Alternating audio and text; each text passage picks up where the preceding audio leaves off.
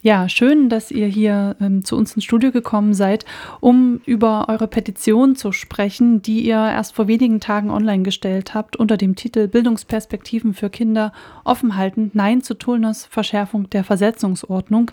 Eine Petition, die innerhalb von wenigen Tagen schon über 4000 Unterstützende äh, gefunden hat ähm, und damit auch gerade einen Nerv und eine Diskussion in Sachsen-Anhalt trifft, die seit äh, ein, zwei Wochen geführt wird, äh, aufgrund dessen, dass Bildungsminister Tullner nun äh, nach diesem äh, für Schülerinnen und Schüler schweren Corona-Jahr nun etwas fordert und sehr schnell umsetzen wollte, was ja bei euch auf Widerstand stößt äh, und bei vielen anderen auch, nämlich er möchte die Versetzungsordnung verändern. Pläne, die da beinhalten, dass ähm, Schüler und Schülerinnen von Sekundarschulen zum Ende des sechsten Schuljahres ja nur noch eine Vier auf dem Zeugnis haben sollten, die mit einer anderen Note auszugleichen ist, damit sie dann äh, einen Schnitt ja nur von drei sozusagen damit nur noch zum Realschulzweig zugelassen werden. Ansonsten geht es auf die Hauptschule und das ist eine Verschärfung äh, zu der Verordnung, die bislang galt, wo man zum Beispiel zwei Vieren auch ähm, haben konnte und ein Schnitt von vier gefordert war, um zum Realschulzweig zugelassen zu werden. Ähm, und ihr habt nun ja eine Petition dagegen, gegen diese Pläne geschaltet. Äh, zunächst einmal interessiert mich, was euch da äh, zu motiviert hat, was ihr auch für einen eigenen Hintergrund mitbringt, dass ihr da jetzt sagt, nein zu genau diesen Plänen von Tullner. Also, das kann ich auf der persönlichen Ebene beantworten. Ich bin Mutter zweier Kinder. Ich bin ähm, ausgebildete Förder- und Sekundarschullehrerin. Ich habe neben meinen zwei eigenen Kindern noch 22 nicht eigene, aber mir trotzdem sehr wichtige Kinder in meiner Klasse, weil ich auch Klassenlehrerin der siebten Klasse bin. Also ich weiß, in welchen pubertätsbehafteten Wirrwarr sich die Kinder ohnehin in dieser Altersstufe bewegen. Ähm, und ja, aus dem Grund, glaube ich, kann ich da aus, aus beruflicher Erfahrung sprechen, wenn ich sage, ähm, dass wir die Erfahrung haben, dass Anerkennung, Wertschätzung und Zutrauen nun mal die Motoren für gesundes Wachsen und Reifen von Kindern ist. Und das steht halt Herrn Tullners Plan, ähm, die Versetzungsverordnung derart zu ändern, entgegen. Weil hier geht es halt nicht mehr um Möglichkeiten, Perspektiven, die Kinder offen gehalten werden sollen, sondern hier geht es um Selektion, um frühestmögliches Aussortieren und das steht konträr zu dem, was wir aus Praxiserfahrung sagen können, was für Kinder der Motor ist in ihrer Entwicklung. Mhm. Katharina, du bringst auch so eine Praxiserfahrung mit und auch äh, wahrscheinlich in die Motivation, diese Petition mit äh, geschaltet zu haben. Ähm, was hat dich dazu auch noch mit bewegt und was sind deine Erfahrungen? Ja, ich habe natürlich genauso die Praxiserfahrung. Wir sind sehr nah an der schulischen Realität dran. Ich bin ausgebildete Gymnasiallehrerin, zurzeit auch als Lehrerin tätig an einer IGS und auch wissenschaftliche Mitarbeiterin. Also wir haben schon viele Kinder kommen und gehen sehen und denke, wir können uns ein gutes Urteil darüber bilden, ähm, wie sich Kinder auch entwickeln und was sie brauchen. Ich habe jetzt zum Beispiel Kinder in der Schule, die sind von Klasse 5 bis 13 und manche habe ich jetzt wirklich von Anfang bis auch zum Abitur begleiten dürfen und auch ihre Biografien mit begleiten dürfen.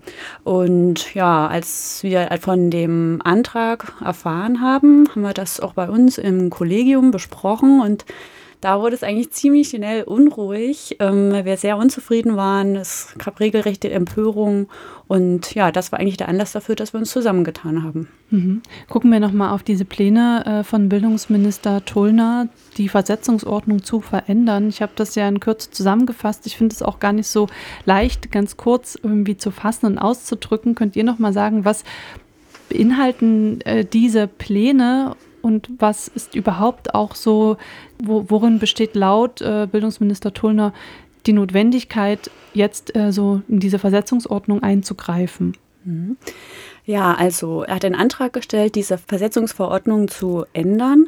Und ein Teil davon betrifft genau diese Notenregelung am Ende der sechsten Klasse am Ende dieses Endjahreszeugnis, nach den Noten, die dort aufgezeichnet sind, entscheidet sich, ob in Klasse 7 der die Schülerin den Realschulunterricht besucht oder den Hauptschulunterricht in der gleichen Klasse.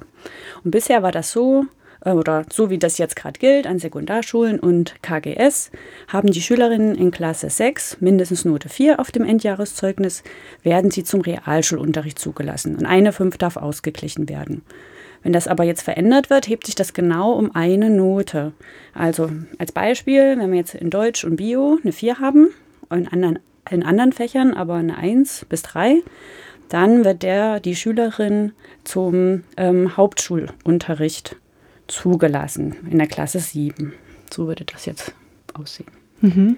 Womit wird äh, durch Bildungsminister Tullner und da seinen Stab das begründet äh, oder gestützt, dass das jetzt notwendig ist, weniger Schülerinnen und Schülern die Möglichkeit äh, einzuräumen, schon ab der Klasse 7 äh, ja auf einem Realschulniveau unterrichtet zu werden. Also das klingt ja erst einmal wie weniger Schüler und Schülerinnen sollen ja die Chancen auf eine höhere Bildung erhalten, aber da muss es ja auch äh, wahrscheinlich eine, eine Rechtfertigung geben, die er da parat hat. Genau, also der Bildungsminister hat sich so geäußert, dass er der hohen Anzahl an SchulabbrecherInnen in Sachsen-Anhalt entgegenwirken will. Also SchülerInnen, die halt ohne Schulabschluss an die Schule verlassen, werden, er hat das jetzt so gerechnet, werden also mehr SchülerInnen den Hauptschulzweig zugeordnet, werden die dann am Ende der neunten Klasse, also werden die auf ihrem Niveau unterrichtet, könnten dann erstmal einen Hauptschulabschluss ähm, machen und dann ja auch noch weitergehen ja, wie ich schon gesagt habe, das hat sich der, hat der Bildungsminister so beantragt, aber bisher ohne Absprache im Kabinett. Und was wir da tatsächlich sehen, ist eben die Gefahr, sollte das durchkommen, sollte das genauso passieren, ist es erstmal ein Tritt vors Schienbein für alle Kinder, für alle Eltern, ähm, für alle Menschen, die im System Schule arbeiten, nach einem Jahr Pandemie. Die Kinder kämpfen so hart, die üben so hart, die sind wirklich so sehr daran interessiert, sich selbst zu strukturieren und üben täglich wieder Selbstmotivation, was so die Königsdisziplinen sind. Ja, das lernen manche von uns erst im Studium. Das müssen gerade Kinder irgendwie stemmen. Die Eltern opfern sich zu Hause auf, um neben ihrem eigenen Job auch noch als Co-Lehrerin, als Co-Lehrer tätig zu werden. Und nun stellt sich die Frage, nach so einem Jahr die Kinder derart abzustrafen, mal so mir nichts, dir nichts beschlossen im laufenden Corona-Schuljahr Unterricht.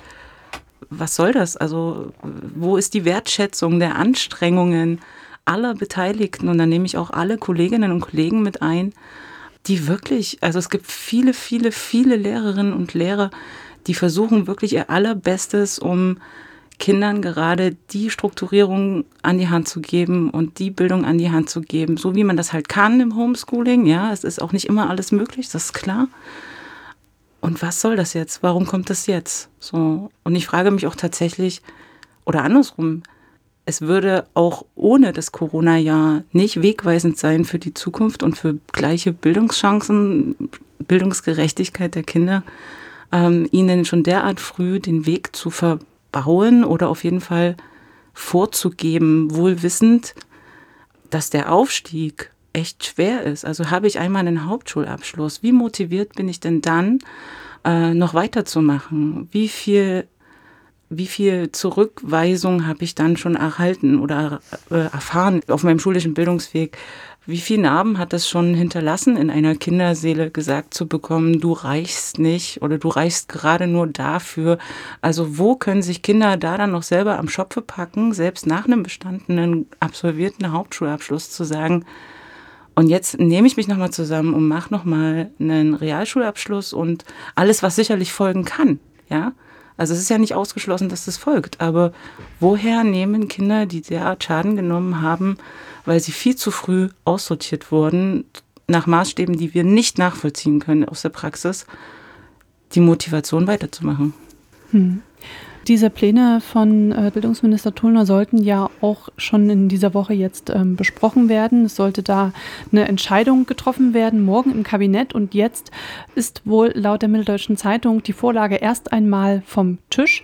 Und soll ja nicht in diesem Schuljahr umgesetzt werden, aber im kommenden Schuljahr könnte es dann dazu kommen, abhängig von den Landtagswahlen, was da dann so ne, für eine Koalition entsteht und ja, ob das Bildungsministerium das dann auch noch weiter äh, verfolgt ähm, und da welche Rolle Tullner dann auch immer noch spielt.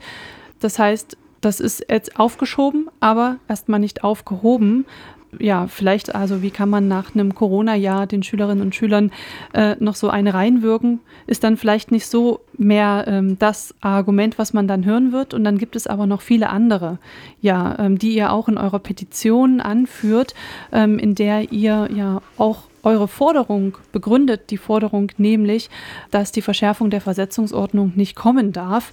Und da schreibt ihr unter anderem, dass, ähm, und das hast du gerade auch ausgeführt, Verena, dass die Maßnahmen ja die Anstrengungen der Schülerinnen und der Eltern insbesondere des letzten Jahres missachten würde. Und auch angesprochen habt ihr schon, dass die Maßnahme ähm, viel zu früh in die Bildungsbiografien der Kinder eingreifen und auch, dass ähm, sie Reformen im Bildungssystem ausbremsen bremsen diese Maßnahmen. Ähm, wo steht man denn da eigentlich auch in so einer Entwicklung eines ähm, Bildungssystems, was ja auf Chancengleichheit ausgelegt ist und Kinder immer da, ja, da abzuholen, wo sie stehen und ihnen die Möglichkeiten dann offen zu halten? Also es gibt ja enorm viele Schulformen in der Bundesrepublik.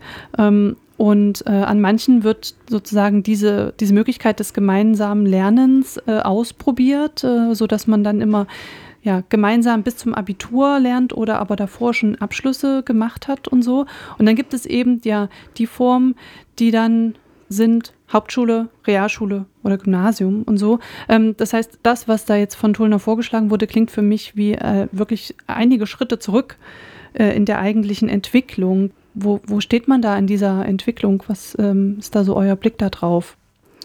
Also zum einen haben wir in der Lehrerinnenausbildung in der Uni eine ganz klare Fokussierung auf inklusiven Unterricht. Nun kann man natürlich diskutieren, was Inklusion ist und ob das tatsächlich äh, der Begriff ist, den wir hier alle gebrauchen oder reden wir hier eigentlich in der Praxis von Integration.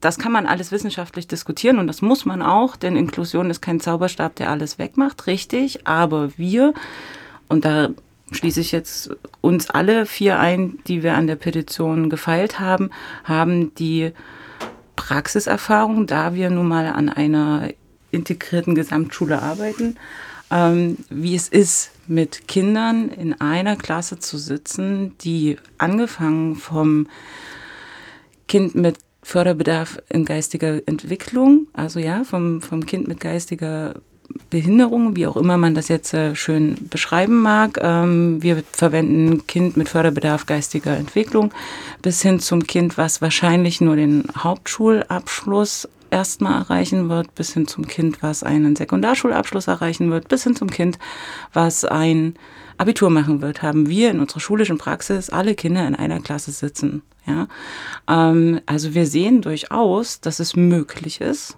ja, ähm, Katharina greift da noch auf ein bisschen mehr Berufserfahrung zurück als ich. Ich bin erst seit fünf Jahren Lehrerin, daraus mache ich auch gar kein Hehl. So. Also wir haben aus der Praxis tatsächlich die Erfahrung, dass es funktionieren kann. So, das ist das eine. Es werden Lehrerinnen und Lehrer an der Uni im Studium dazu ausgebildet. Das ist das andere.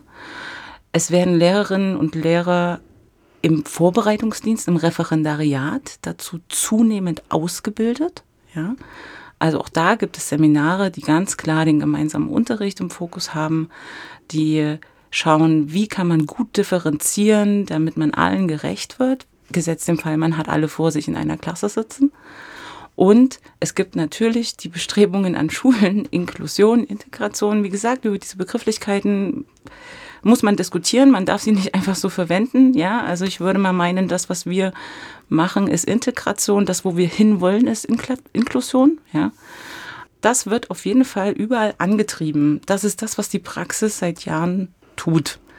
Und nun kommt ein Bildungsminister und geht wieder diesen Schritt zurück zu, wir selektieren noch mehr. Warum? Wir leben seit Jahren oder versuchen seit Jahren, uns der Inklusion anzunähern. Warum muss es jetzt wieder ein Selektieren geben? Warum nicht die Strukturen ausbauen, die es gibt die funktionieren? Warum nicht an Beispiel in, in ganz Sachsen-Anhalt gibt es wunderbare Schulen, an denen man lernen kann, wo man hospitieren kann, wo man sehen kann, wie, wie Menschen, die dort arbeiten, das umsetzen.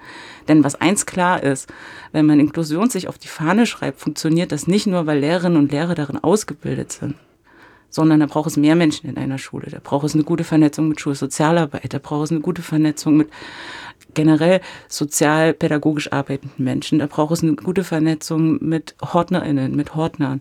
Da braucht es eine gute Vernetzung mit Eltern. Also generell funktioniert das so oder so nur, wenn man im Dreiklang arbeitet. Kind, Eltern, Lehrerinnen, so. Und Lehrer natürlich. Und wir sehen aus der Praxis, dass es funktionieren kann. Wir arbeiten in einer solchen, in einem solchen Umfeld und wir haben tatsächlich das Zutrauen in die Zukunft, dass das auch Bestand haben wird. So, das ist der Punkt.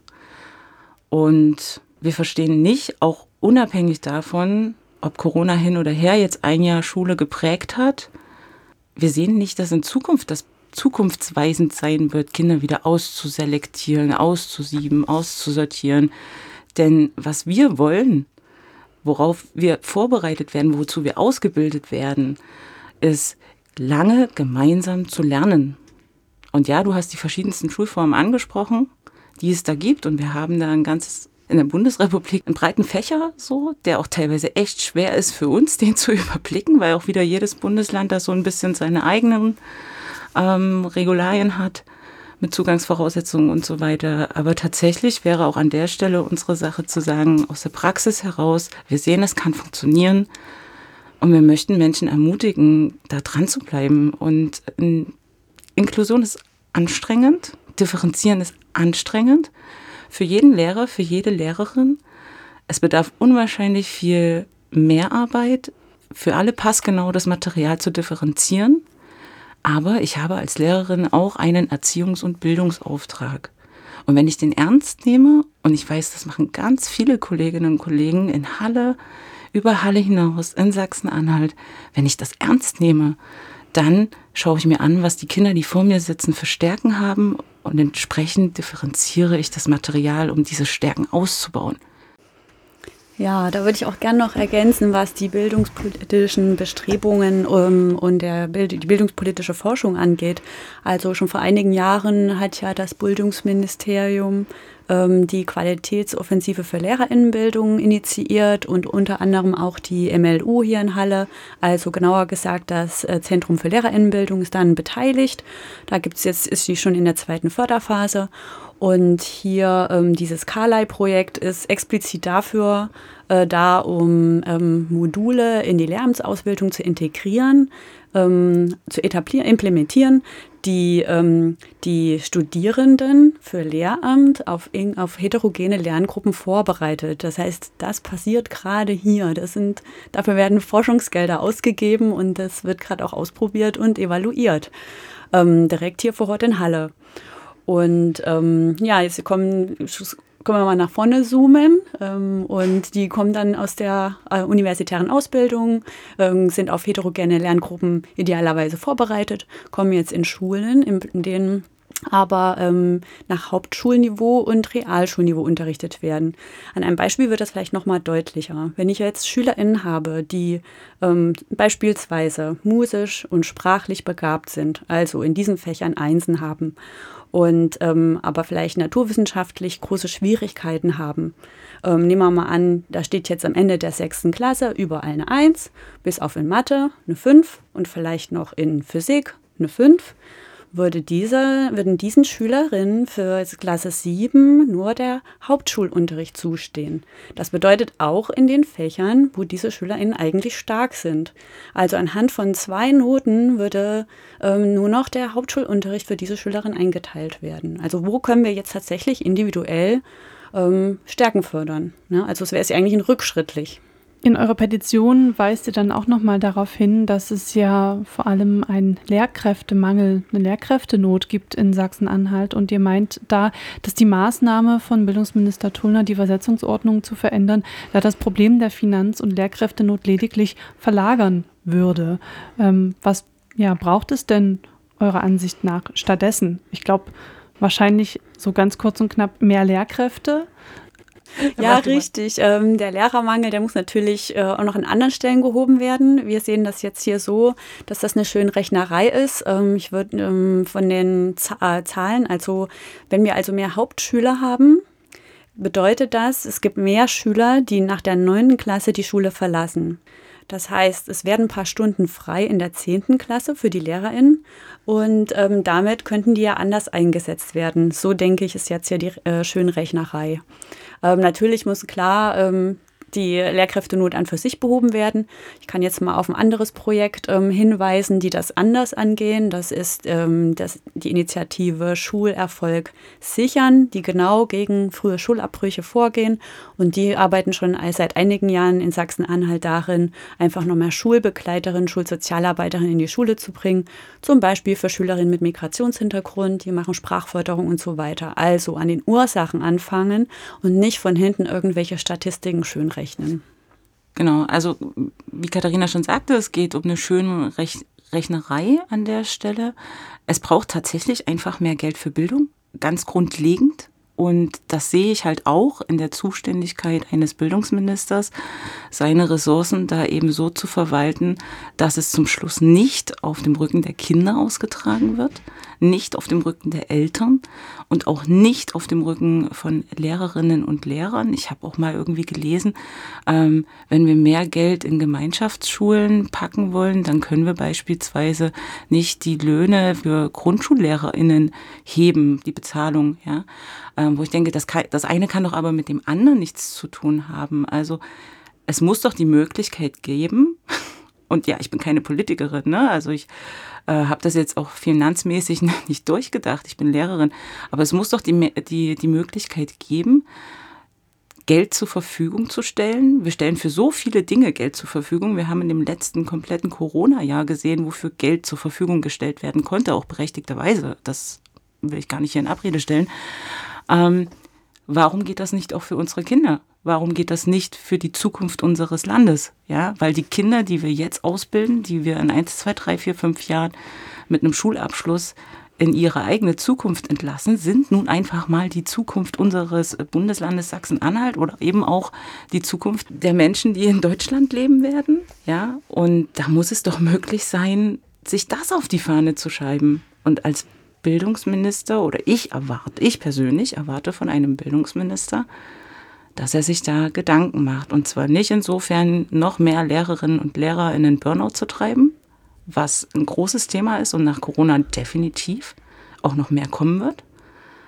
Genauso wie Kinder gerade am Rande ihrer Energien kratzen. Wir sehen bei Kindern erste depressive Verstimmungen und das nicht nur bei 1, 2, 3, die wir in der Klasse sitzen haben, sondern ich würde jetzt mal Pi mal Daumen schätzen bei einem Drittel. Das ist so jedenfalls das, was ich aus meiner Praxis ähm, berichten kann. Und wir sehen auch, dass die Eltern nicht mehr können. Ja, also diese Schule in Corona-Zeiten ist ein Burnout-Motor schlechthin für alle Beteiligten, die darin arbeiten. Und dann kann es nicht heißen, wir muten jungen LehrerInnen noch mehr zu, die dürfen mit den Stunden hochgehen. Oder wir verlagern das Problem an der Stelle, in denen wir es einfach eben nur schön rechnen. Es muss grundlegend was geändert werden. Und das heißt tatsächlich mehr Geld für Bildung. Und das Ach, darf ich noch eins ergänzen? Ja. Entschuldigung, darf ich noch eins ergänzen? Ähm, und ja, wir sehen natürlich, dass es in Sachsen-Anhalt, in gewissen äh, Regionen Sachsen-Anhalts, äh, gerade so eher im, im nördlichen Bereich, dass es da viele Lehrerinnen und Lehrer, viele Kolleginnen und Kollegen gibt, die der inklusiven Beschulung ich will nicht sagen abgeschworen, die haben ja nicht abgeschworen, aber die sehen den Mehrwert noch nicht, weil sie sehen, dass es unwahrscheinlich viel Arbeit ist. Ja, das ist es, auf jeden Fall, das ist es. Und auch da erwarte ich mir von einem Bildungsminister, ähm, dass es da einen Zuspruch gibt, dass er seine Angestellten und äh, die Menschen, die in diesem System arbeiten, darin bestärkt zu sagen, aber das ist es wert, ne? denn darin geht die Zukunft und dahin müssen wir uns nun einfach alle ein Stück weit weiterbilden. Und es gibt wunderbare Weiterbildungen für Lehrerinnen und Lehrer in Sachen gemeinsamer Unterricht, äh, inklusive Beschulung. Wie kann ich mit so viel Heterogenität, die vor mir in der Klasse sitzt, umgehen? Also diese Weiterbildung gibt es. Da müssen wir gar nicht irgendwie das Pferd neu erfinden, äh, das Rad neu erfinden, sondern man, man muss sie nutzen, man muss sie teilen, man muss es in die Schulen bringen. Wir haben alle ähm, die Aufgabe, uns weiterzubilden. Wir alle, die wir in Schulen arbeiten. Ähm, und das geht ja mittlerweile alles sogar online, ja, oder seit einem Jahr eigentlich ja nur noch online. Ähm, tatsächlich würde ich da gerne auch Kolleginnen und Kollegen in die Pflicht nehmen, die sagen, ich kann das nicht, ich will das nicht oder ich weiß nicht, wie es geht, zu sagen, ja, es ist aber tatsächlich euer Auftrag, eben auch da auf dem Neuesten zu bleiben, auf dem neuesten Stand der Dinge zu bleiben. Und jetzt nochmal zurückkommen zu eurer Petition. Ähm, in der ihr euch ganz klar gegen die Pläne von Bildungsminister Tullner aussprecht, die Versetzungsordnung zu verschärfen. Da habt ihr innerhalb weniger Tage über 4000 Unterschriften schon versammelt. Das heißt, da trefft ihr auch einen Nerv von ähm, ja, anderen Lehrerinnen und Lehrern, von Eltern, ähm, Menschen, die sich auch solidarisch zeigen mit Eltern und Lehrkräften und ähm, Kids und Jugendlichen. Und es gab ja auch einige Reaktionen von ähm, Parteien. Die SPD, die ja auch Koalitionspartnerin ist, hat auch schon diesen Plänen eine Absage erteilt. Auch die Linke hat sich klar dagegen ausgesprochen. Was wird jetzt äh, wichtig sein, jetzt über auch, ne, jetzt gibt es die Ankündigung, dass das erstmal für dieses kommende Schuljahr nicht in Kraft treten soll oder noch nicht abgestimmt wird. Was wird jetzt sozusagen darüber hinaus äh, jetzt auch noch wichtig werden aus eurer Sicht? Ja, erstmal hast du das richtig gesagt, dass es, wir sind total beeindruckt, wie viele Leute sich hier angeschlossen haben. Obwohl angeschlossen gar nicht der richtige Begriff ist. Also ähm, wir, das ist jetzt nicht unser Projekt und unsere ähm, Idee, sondern wir haben eigentlich das aufgefangen, was wir bei KollegInnen und ähm, Eltern gehört haben, aus unserer Praxis kommt und ähm, wollen hier eigentlich nur ein Sprachrohr sein für genau diese Leute, die beteiligt sind. Und für die Kinder. Beteiligt werden sollen und zwar die SchülerInnen natürlich, die Eltern und die Lehrkräfte. ja, ähm, und deswegen, ähm, ja, ähm, freuen wir uns äh, für diese vielen Unterstützer und möchten vor allem das erstmal bewusst machen und in die Öffentlichkeit rücken. Also ähm, wer das noch nicht gehört hat, davon hört und sich selber eine Meinung dazu bildet. Deswegen haben wir es versucht, anschaulich zu machen und ähm, dass ne, die natürlich auch eine Chance hat, sich dazu zu äußern. Wir möchten, dass das einen demokratischen Prozess geht und nicht im Alleingang einfach beschlossen wird. Zurzeit kann, ist das, kann das nämlich der Fall sein, ähm, dass das in den Koalitionsausschuss kommt, Bildungsausschuss kommt und ähm, halt mit, vor allem mit Menschen aus der Praxis halt auch diskutiert wird. Bisher haben wir jetzt nur gehört, dass Herr Tullner sich mit der Vorsitzenden des Sekundarschullehrerverbands berät und irgendwelchen Menschen. Und ich denke, die SchülerInnen und Eltern sowie viel mehr Lehrkräfte sollten hier eine Stimme bekommen, ähm, gemeinsam zu entscheiden. Ja, und vielleicht noch ganz ergänzend, vielleicht hat der eine oder andere schon gesagt, naja, hier, jetzt kommen die von der IGS, was haben die denn schon? Die wird das nicht betreffen, das stimmt. Aber ähm, wie Verena schon gesagt hat, wir haben halt jeden Tag sehen wir, wie es halt auch anders gehen kann. Das hat tatsächlich einfach den Hintergrund eines solidarischen Gedankens. Ja? Also ja, uns wird es wahrscheinlich erstmal in der, Schul in der Schulform, in der wir unterrichten, nicht betreffen. Aber wir als Lehrerinnen und Lehrer in Sachsen-Anhalt sollten uns doch generell solidarisch verstehen. Wir arbeiten, wir sitzen alle in einem Boot. Mit Kindern, mit Eltern, mit allen anderen Beteiligten, die im System Schule unterwegs sind. Wir wollen den Kindern eine bestmöglichste Zukunft ermöglichen. Und in diesem gemeinsamen Boot sollten wir tatsächlich auch alle zusammen rudern. So.